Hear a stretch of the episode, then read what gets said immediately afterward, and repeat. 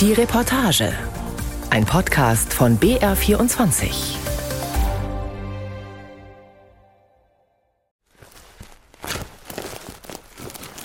Mit aller Kraft rammt Iris Schröppel den Hohlspaten in den steinigen Boden, stellt sich drauf, drückt den Schaft nach unten und hebt so das Pflanzloch für die kleine Vogelkirsche aus. Man muss schauen, dass man diesen lockeren Oberboden ein bisschen wegmacht, dass man auch wirklich in den tiefen Mutterboden kommt. Während sie den Spaten mit der einen Hand festhält, setzt sie mit der anderen das Bäumchen ein und tritt vorsichtig um den Stamm herum den Erdboden fest. Sitzt. 100 Mal hat die Waldbesitzerin das an diesem Tag schon getan. 150 weitere Vogelkirschen warten noch auf ihren Einsatz. Es ist eine mühsame Arbeit. Der Hang bei Eppenreuth im Frankenwald ist durchdrungen von Wurzeln, dazwischen Brombeeren, Gestrüpp, Steine. So, wenn wir das Kind wieder schützen. Sitzt der Baum, kommen rechts und links noch zwei Stäbe in den Boden. Iris Schröppel zieht ein grünes Gitternetz drüber als Verbissschutz gegen Rehe. So oder so ähnlich pflanzen jedes Jahr tausende Waldbesitzer junge Bäume. Die einen, weil sie ihren Wald umbauen, also mit Laubbaumarten anreichern wollen, von denen die Förster sagen, dass sie die Klimaerwärmung besser verkraften als die Fichten. Die anderen, weil ihnen eben diese Fichten flächig abgestorben sind, wie bei Iris Schröppel. Wir stehen hier auf 3,5 Hektar ehemaliger Fichtenwald. Davon ist nicht mehr viel übrig. Der Borkenkäfer hat gewütet, der Sturm hat gewütet. Man kommt sich aber wirklich vor wie ein Totengräber weil man diese schönen, gesunden Bäume, an denen man sich vorher sehr gefreut hat, dann einfach umschneiden muss, nur weil der kleine Käfer sie tot gemacht hat. Schröppel ist eine drahtige Frau, eine, die zupacken kann. Tierärztin ist sie von Beruf. Die grauen Haare trägt sie kurz, ihre Cargohosen und Gummistiefel verraten, dass sie oft im Wald unterwegs ist. Sie sei Hobbywaldbesitzerin, sagt die 63-Jährige, und sie mache die Arbeit gern. Trotzdem bleibt die Frage, warum tut sie sich das an? Einen Wald aufzuforsten, die Bäume zu pflanzen, zu schützen, zu pflegen.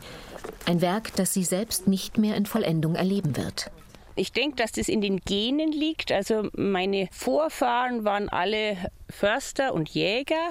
Mein Vater hat Wald aufgeforstet in seinem Ruhestand und ich wollte das schon immer machen. Und es hat mir viel Freude gemacht, durch meinen Wald zu gehen und den Wald zu sehen. Dann war ich sehr traurig, als er gestorben ist. Und jetzt ist es eigentlich schön, weil wieder was von vorne beginnt. Was Neues. In den letzten drei Jahren sind im Frankenwald 10.000 Hektar Fichtenforst dem Borkenkäfer zum Opfer gefallen. Ein Viertel der Waldfläche ist kahl. Aber auch in anderen Teilen Bayerns erzwingen Schädlinge und Klimawandel einen Waldumbau auf Hochtouren. 200.000 Hektar Privat- und Körperschaftswald sollen bis 2030 in klimastabile Mischwälder umgebaut sein. 43 Millionen Bäume wurden allein in den letzten vier Jahren mit staatlichen Fördergeldern gepflanzt. Hinzu kommen rund 5 Millionen Pflanzen pro Jahr in den Wäldern der bayerischen Staatsforsten. Möglich ist all dies auch dank der Gelder vom Bund. Die Bundesregierung gab nach der Borkenkäferkatastrophe 2019 eine halbe Milliarde Euro zur Rettung der deutschen Wälder frei. Bayern erhält davon 122 Millionen Euro. Insgesamt stehen den bayerischen Waldbesitzenden also bis Ende dieses Jahres rund 204 Millionen Euro zur Verfügung. Also die Förderung ist auf jeden Fall sinnvoll. Und ich denke, es ist auch eine Motivation für die Leute, dass die was bekommen. Die Pflanzen sind in der Regel bezahlt. Wenn man jetzt die Einkommenssituation der Waldbesitzer betrachtet, die letzten zwei, drei Jahre waren die Holzpreise recht niedrig und die Aufarbeitungskosten sehr hoch. Das heißt, auf so einer Fläche, wenn ich Sturm- und Käferholz habe, da ist nicht viel übrig geblieben. Die Pflanzen stellen wir mit her, oder? Ja, ich tue sie dann mit den Eimer Okay, rein. ja. Carmen Hombach ist Vorsitzende der Waldbesitzervereinigung Kulmbach-Stadt Steinach, in der auch Iris Schröppel Mitglied ist. Die beiden sind befreundet. Iris Schröppel hat ihre Vogelkirschen nicht in Reih und Glied gesetzt, sondern in lockerem Abstand über die Fläche verstreut. Dafür gibt es keine Rüge der Försterin, im Gegenteil. Carmen Hombach lässt ihren Blick schweifen. Der viel zitierte Försterblick, er funktioniert auch auf einer Kahlfläche. Hombach sieht auf Anhieb, warum die Waldbesitzerin so chaotisch gepflanzt hat. Zwischen den Baumschulbäumen spitzen winzige Ahorne, Vogelbeeren und Birken aus dem Boden. Ich betrachte die Fläche im Ganzen und schaue, habe ich vielleicht einzelne Gruppen, wo schon Naturverjüngung da ist. Und dann wird es wahrscheinlich so sein, dass die Verjüngung immer von diesen Gruppen aus auch weiterläuft. Naturverjüngung, das sind jene Bäumchen, die von selbst im Waldboden aufkommen, aus den Samen der Altbäume. Aber viele Waldbesitzer wissen gar nicht mehr um das Potenzial in ihrem Waldboden, denn die jungen Bäume werden oft schon im Kindesalter vom Rehwild verbissen. Laut aktuellem Vegetationsgutachten ist bayernweit jede vierte junge Eiche so stark verbissen, dass sie nicht mehr gesund aufwachsen kann. Bei den Edellaubhölzern wie Ahorn und Ulme das gleiche Bild. Die meisten Waldbesitzer haben sich daran gewöhnt. Thomas Rabe nicht. Er setzt auf eine kluge Jagd, um seinen Wald zu schützen. Es ist kurz nach acht. Thomas Rabe richtet sich auf seinem Hochsitz ein, stellt das Gewehr an die Brüstung und zieht seine tarnfarbenen Handschuhe an. Die nächsten zweieinhalb Stunden bis zur Dunkelheit wird er hier auf dem Hochsitz verbringen.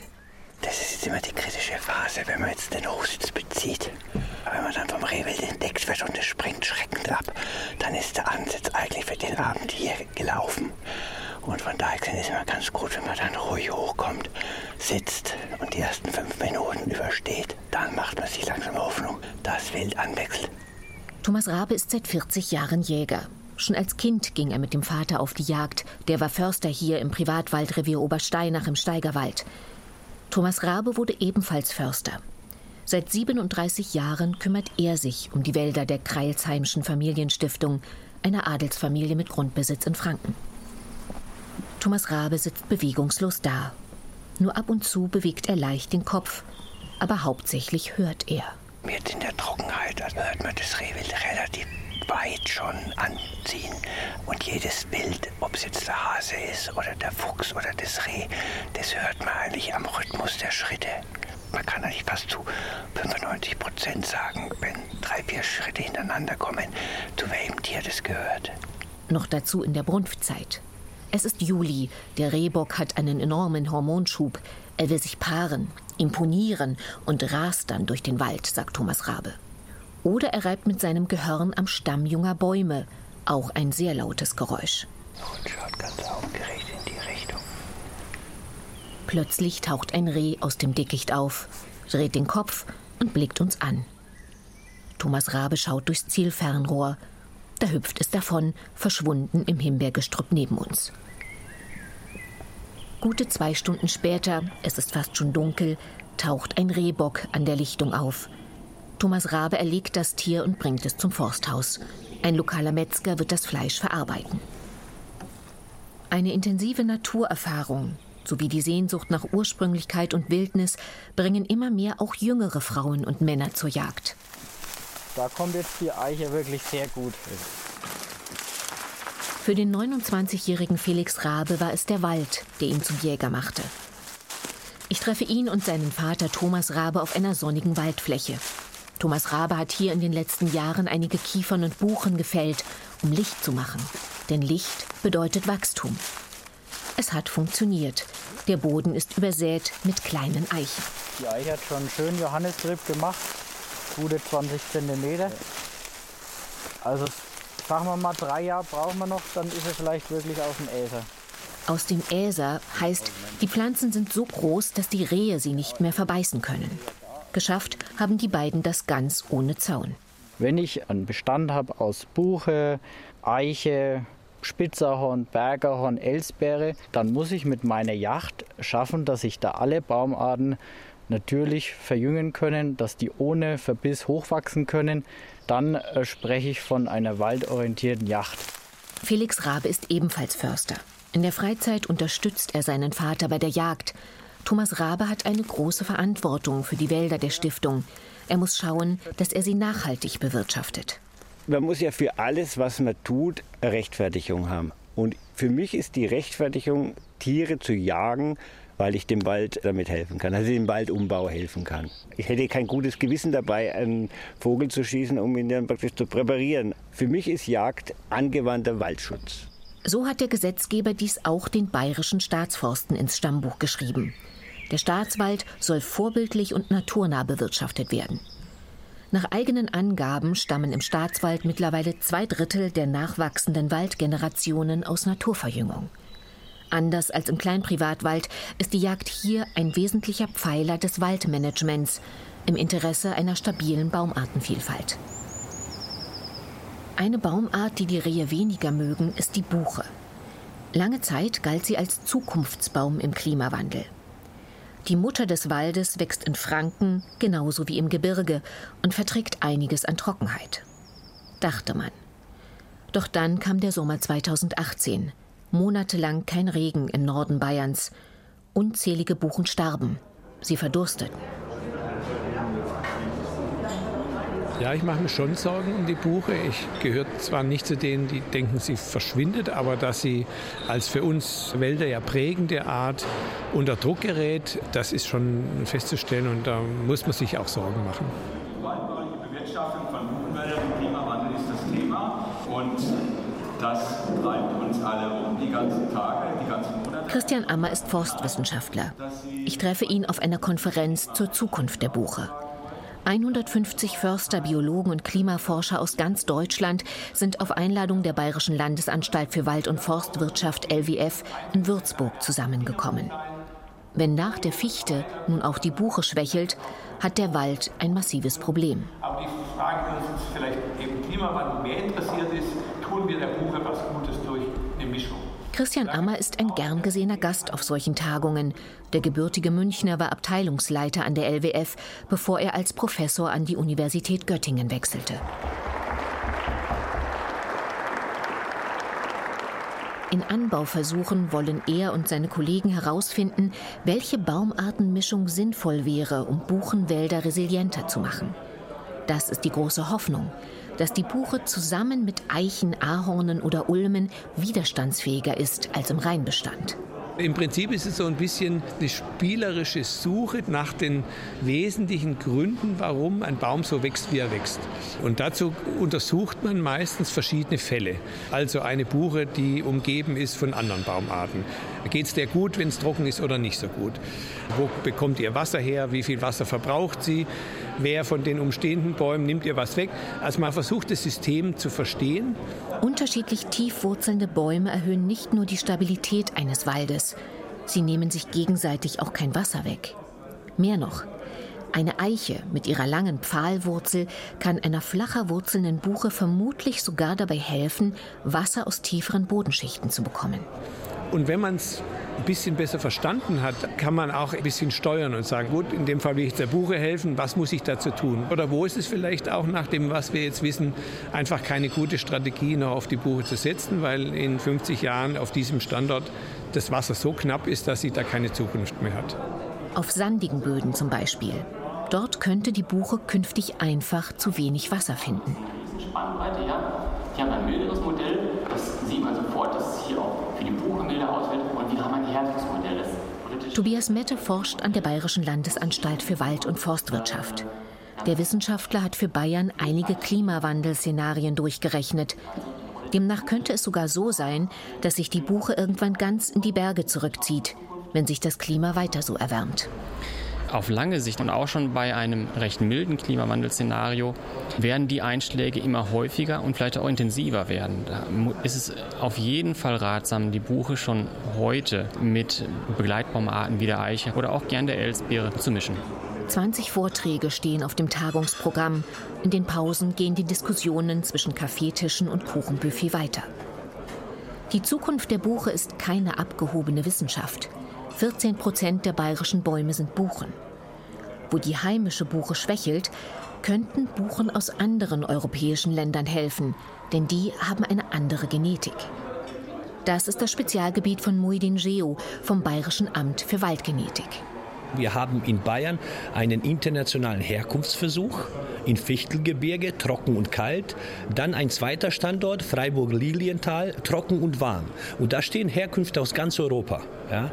Und wir können ganz klar sehen, es gibt einen Trend, dass Freiburg-Lilienthal Herkünfte aus Bulgarien überdurchschnittlich abschneiden, aus Österreich, aus Ungarn.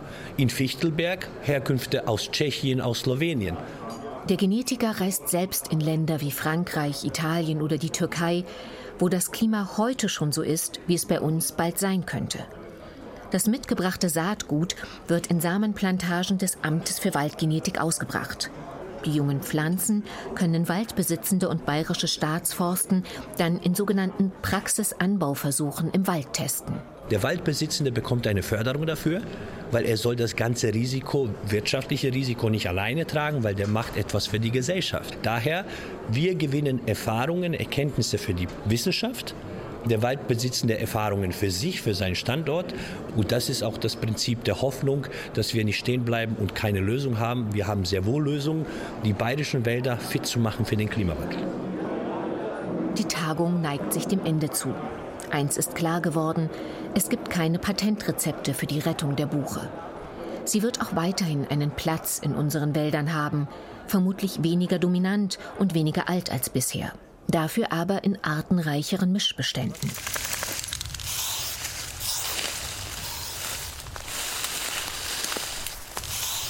Landkreis Forchheim in Oberfranken. Es ist schon ein wenig beängstigend, wie Daniel Schenk mit seiner orangenen Sprühdose durch den Wald geht und in atemberaubendem Tempo Buchen markiert. Die Buchen, die gefällt werden sollen. Der große Baum muss wirklich weg? Ja, der muss weg. Wenn du die Krone anschaust, der hängt über deinem Feldahorn drüber. Wenn der was werden soll, wenn der sich verbreiten soll, dann müssen dann die Großen auch weg. Waldbesitzerin Sonja Siebenhaar schaut verunsichert den Stamm einer mächtigen Buche hinauf. Für den Laien schaut sie gesund aus. Aber die Buchen haben in den letzten Trockenjahren gelitten. Einige sind bereits tot. Es sind flache Böden hier auf dem Frankenjura. Nach wenigen Zentimetern kommt der Fels. Daniel Schenk bricht ein Stück trockene Rinde vom Stamm einer Buche. Da platzt die Rinde runter, da haben wir auch Trockenschäden. Ja. Und ist auch die ganze Belaubung oben des Feinreisig, ne? diese kleinen Ästchen mit den Blättern dran bei der Buche auch schon deutlich zurückgegangen. Also man sieht überall Nun ist Daniel Schenk keiner, der die Flinte ins Korn wirft. Der agile Förster mit dem kurzen Vollbart hat eine Idee für Sonja Siebenhaars Wald. Sofern sie einwilligt, dass 80 Prozent der Buchen fallen. Ein radikales Konzept. Schenk will den leidenden Wald in das zurückverwandeln, was er einmal war. Ein Mittelwald. Im Mittelwald ist es kennzeichnend, dass wir wenige Altbäume auf der Fläche haben mit großen Abständen, 15, 20 Meter. Und zwischendrin ist mehr oder weniger das Unterholz. Und dieses Unterholz wird regelmäßig für Brennholz genutzt. Alle 30 Jahre wird es auf den Stock gesetzt, es treibt wieder heraus und dann geht das Spiel von vorne los. Der Mittelwald ist eine alte Bewirtschaftungsform. Die starken Bäume dienten dem Hausbau, der Rest war Brennholz. Alle paar Jahre wurde eine andere Fläche auf Stock gesetzt, also gefällt. Aber immer nur ein, zwei Hektar, sodass nie der ganze Wald kahl war. Heute sind viele dieser Flächen zu Hochwald geworden, aber man erkennt sie noch. Wenn mächtige Buchen wie ein Haselstrauch aus einem Wurzelstock herauswachsen, dann war das früher Mittelwald. In früheren Jahren, als er auch noch klein war, wurde es als Mittelwald bewirtschaftet. Weg von diesen hohen Säulen waren niedrigere Bäume da und es war sicherlich kein schlechtes Konzept und von daher hat man ja schon die Erfahrungswerte, dass es so funktioniert hat und vertrauen natürlich auch darauf, dass es wieder so wird. Daniel Schenk betreut einige Mittelwälder im Landkreis Forchheim. Dem Förster geht es dabei aber nicht nur um die Bewahrung einer Tradition. Er sieht im Mittelwald eine Zukunft für verdurstende Wälder. Wenn ein Buchenwald kräftig aufgelichtet wird, haben die verbliebenen Bäume mehr Wasser und Nährstoffe zur Verfügung. Studien zeigen, dass sie resilienter sind. Ein gesunder Einzelbaum mit einer hohen Einzelkraft, mit einem großen Blätterdach, mit einer großen Krone, einem großen Wurzelwerk auch dazu, ist mit Sicherheit resilienter und widerstandsfähiger gegenüber Trockenstressphänomenen, als es ein gestresster Baum ist. Das kritische Element, was in der Trockenheit im Sommer darüber entscheidet, wird ein ganzer Kronenteil mit Wasser versorgt oder nicht. Dieses Phänomen ist im Mittelwald deutlich entzerrt. Daniel Schenk will mir den Gemeindewald von Leutenbach zeigen. Er ist malerisch gelegen, Wanderwege führen vorbei. Aber auf den ersten Blick sieht die Fläche schaurig aus. Vereinzelte Bäume ragen in den Himmel, ansonsten ist der Hang kahl. Im Frühjahr wurde hier gefällt. Also unmittelbar danach möchte man kaum hinschauen. Es fehlt eigentlich das, was einen Wald ausmacht. Allerdings, man sieht jetzt schon eine Menge Licht auf der Fläche. Man sieht auch viel mehr Grün am Boden. Insofern ist für uns die Entwicklung absehbar, dass ein neuer Wald hier entsteht, dass aus den Stöcken wieder die jungen Bäume rauskommen. Und das wissen wir einfach über all die Jahre, wie dieser Erholungsprozess funktioniert. Wir laufen ein Stück den Wanderweg entlang. Plötzlich öffnet sich vor uns ein Meer von Grün. Bäume in verschiedenen Stufen, mannshoch, kniehoch, dazwischen alte Buchen, die wie Leuchttürme emporragen. Am Boden blühende Blumen, Schmetterlinge flattern umher. Hier ist der Eingriff fünf Jahre her. Die Artenvielfalt ist seitdem explodiert. Die Besonderheit ist einfach der Licht-, der Wärmeeinfluss, den wir im geschlossenen Wald nicht haben. Also wenn wir alleine die Tagfalterarten nehmen, 200 Arten sagt man im geschlossenen Buchenhochwald, ungefähr 500 bis 600 Arten haben wir im Mittelwald. Also allein dadurch lässt sich ermessen, dass der Lebensraum in der Biodiversität, in der Artenvielfalt ein völlig anderer ist. Es gibt Arten, die es nur in diesen sonnigen Wäldern gibt, sagt Daniel Schenk. Auch deshalb ist dieser Wald ein Flora-Fauna-Schutzgebiet. Er legt seine Finger so um den Stängel einer Pflanze, dass ihre hanfartig aussehenden Blätter in seinem Handteller liegen. Der Wasserdurst. Der ist hier für unsere FFH-Leitart, einen Falter namens spanischer Flagge, ist der elementar. Die Entwicklung funktioniert nicht, ohne dass die Raupen nicht den Wasserdurst als Nährpflanze nutzen können. Diese Art ist fest darauf angewiesen, dass wir lichte Bereiche mit Wasserdurst in Waldnähe anbieten können und damit ein Vielfaches an Lebensraum. Zurück in Sonja Siebenhaars dunklen Buchenwald. Die Buchen sind fertig markiert. Sie will es wagen. Ihr Hochwald wird zum Mittelwald. Im Herbst geht's los. Zunächst ein halbes Fußballfeld.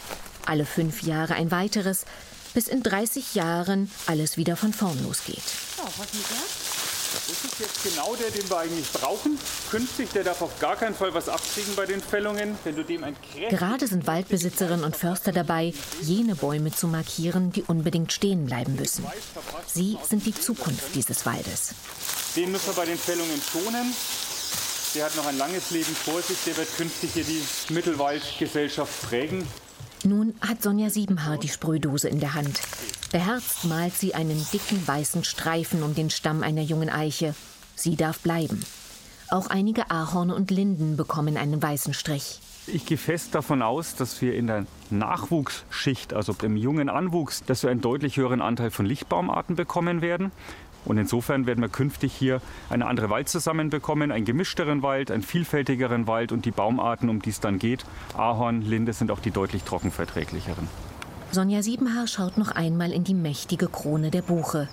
Ihren dunklen Hochwald wird es im nächsten Jahr so nicht mehr geben.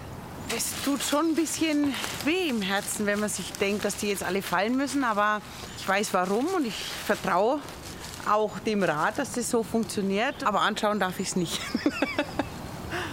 Die bayerischen Waldbesitzer stehen vor enormen Herausforderungen. Aber vielleicht tragen sterbende Nadelforste, Trockenheit und Schädlinge dazu bei, dass wieder mehr Kreativität im Wald einkehrt. Naturverjüngung fördern, sich öffnen für neue Waldbaukonzepte, engagiert jagen und keine Wunder erwarten. Der Wald von morgen wird kein schnell wachsender Fichtenforst sein, dafür aber ein gemischter, vielfältigerer Wald.